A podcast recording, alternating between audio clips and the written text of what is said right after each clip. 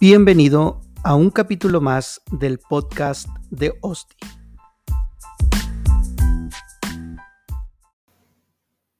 Hola, ¿qué tal? En los siguientes episodios vamos a estar hablando acerca del Sermón del Monte, el cual encontramos en los capítulos 5, 6 y 7 del Evangelio según San Mateo.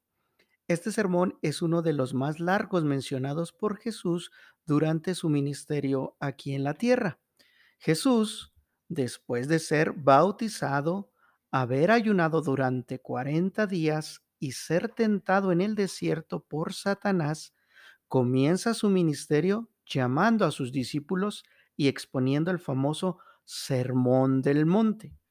Él sube a una montaña, pareciera que reproduciendo la escena de Moisés en el Sinaí, donde Dios le reveló la ley.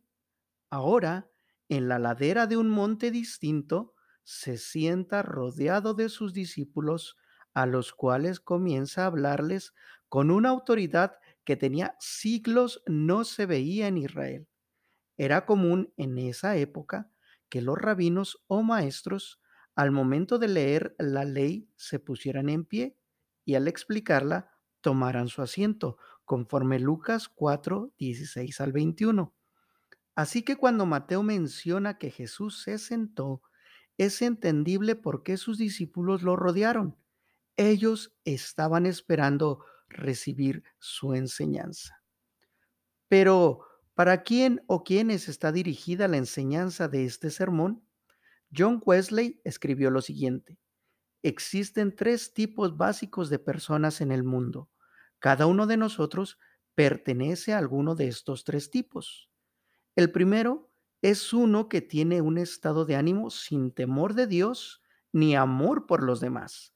En las escrituras, esto se denomina hombre natural. Luego está el que se encuentra bajo el espíritu de esclavitud y temor. Este estado a veces se llama estar bajo la ley. En la historia religiosa frecuentemente significaba uno que estaba bajo la dispensación judía. Era alguien que se sentía obligado a cumplir con todos los ritos y las ceremonias de la ley judía para poder agradar al Señor.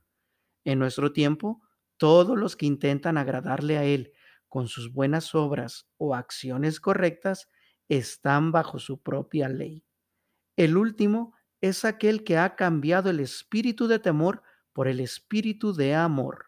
Se dice que esta persona está bajo la gracia por lo que podemos decir que esta enseñanza del Sermón del Monte está enfocada al tercer grupo que define Wesley, aquellos que ahora viven bajo la gracia de Dios.